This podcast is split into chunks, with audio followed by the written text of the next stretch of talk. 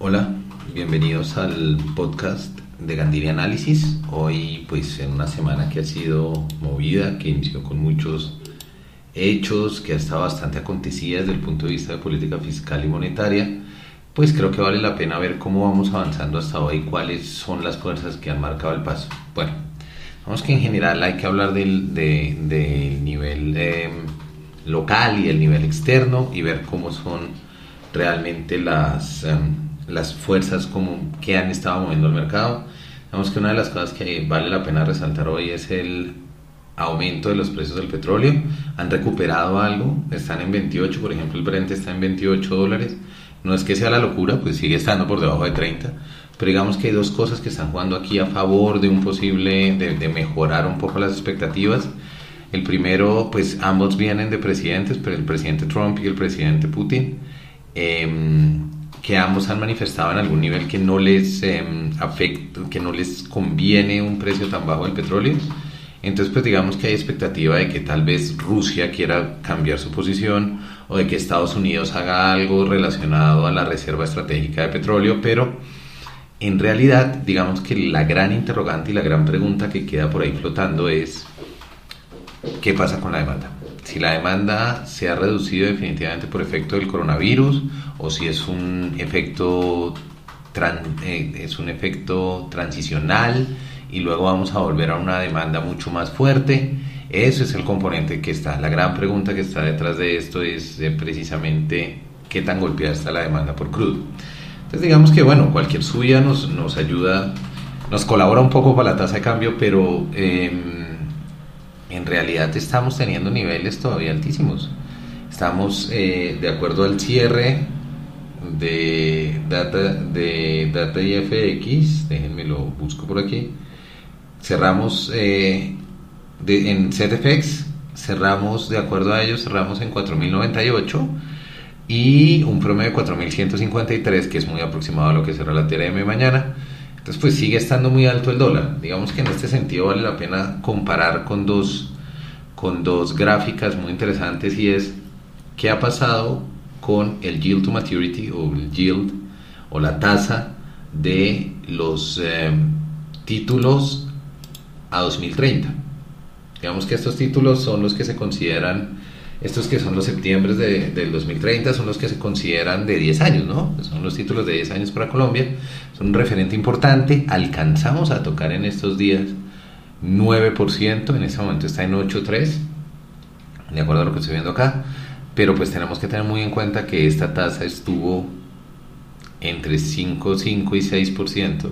Muy, pues muy cercana al 6% todo lo que fue enero y febrero. Digamos que eh, es un aumento importante. Ese aumento de tasa eh, se refleja en, es, realmente viene de una reducción de precio, una reducción de precios, aumentos en las ventas. sobre esto hablaré mucho más en la columna que voy a, publicar el miércoles, que voy a tratarla un, poco más de lo que está pasando con el mercado de test. Y la otra combinación que nos habla de ventas también es la caída del Colcap, que está por debajo de de 1000 unidades, eh, marcando 899.75. Digamos que estas medidas, estas medidas es clave tenerlas en cuenta porque esta combinación del mercado de bonos y el mercado de, renta variable de acciones nos hablan pues particularmente de que un fuerte impulso de la TRM son pareciera ser inversionistas extranjeros vendiendo posiciones y buscando eh, buscando dólares para poder salir, lo que correspondería mucho a las estrategias de inversión risk off o de salida de riesgo del, del, eh, del mercado total. Entonces digamos que hemos tenido todo este efecto. ¿Qué más hemos tenido esta semana? Esta semana hemos tenido, desde el domingo arrancamos como, que si recuerdan el podcast pasado hablaba de la Fed, pues los bancos centrales han estado muy activos esta semana. El Banco de Inglaterra recorta tasas, Banco Central Europeo más comprometido que nunca aumenta su plan de, de, compra de títulos. No sé, con el Banco Central Europeo es una de las grandes preguntas que a mí me surge es qué tanto efecto pueden tener, qué tanto pueden hacer ya que llevan 10 años más comprometidos que nunca y haciendo gastos importantes. Ellos no sé qué tanta munición les quede, les quede en, sus, en sus armas, pero pues habría, habría que ver.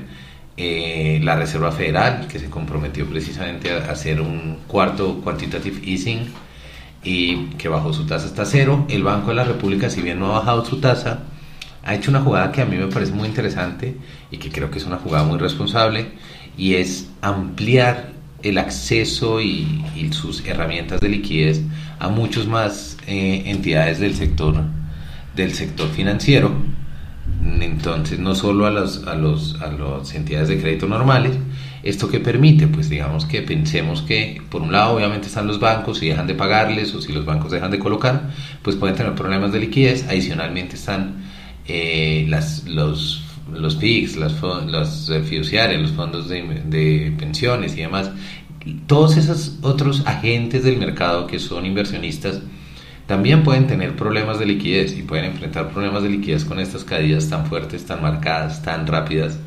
Entonces, eh, lo que el banco ha hecho que me parece muy acertado es abrir un poco el espectro de, de, de sus herramientas de liquidez para ayudar a blindar no solo el sector financiero en términos de bancos, sino también como una definición extendida de muchas más entidades ahí.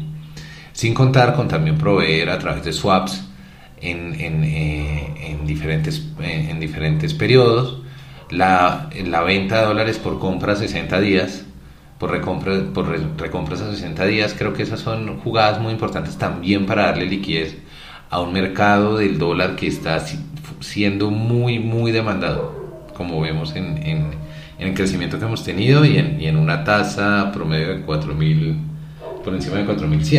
Entonces creo que sí tenemos, sí hay algo de calma, lo que se ve hoy es un poco de calma en medio de la tormenta, eh, hay calma en el petróleo, hay el, el, dólar sí sigue subiendo disparado, algo de calma en los... Um, en los test de en los septiembre del 30 eh, que se mantienen de todas formas en niveles altísimos por encima del 8 y algo de calma también en el Colcap y en el Standard Poor's 500 un día más, más vale tranquilo no estoy diciendo que recupere porque para recuperar todo lo que hemos perdido toma tiempo pero sí ha sido un día un poco más tranquilo más calmado sin embargo, pues esto puede ser la calma en la mitad de la tormenta. Recuerden, de aquí en adelante, lo que les he estado diciendo muchas veces, mucha volatilidad porque va a venir mucha información.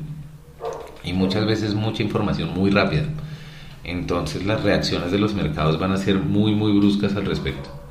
Entonces, por favor, eh, les recomiendo, sigan, sigan muy, muy de cerca el mercado. Yo seguiré acá con el podcast. La columna de la próxima semana va a hablar sobre eh, mi análisis de lo que está pasando acá en el mercado de deuda pública, pues también como para echarle un ojo a eso. Y no olviden que me pueden seguir en el informe semanal del Market Update, tres datos a seguir cada semana, publicado en mi página de Gandini Análisis. Pueden seguirme en Twitter, Rock Economist 1, y pues revisar las columnas de los miércoles. Eso es todo por ahora. Les deseo un gran cierre de semana. y algo muy muy especial pasa, de pronto hago otro podcast o si no ya nos veremos, ya nos oiremos pues la próxima semana.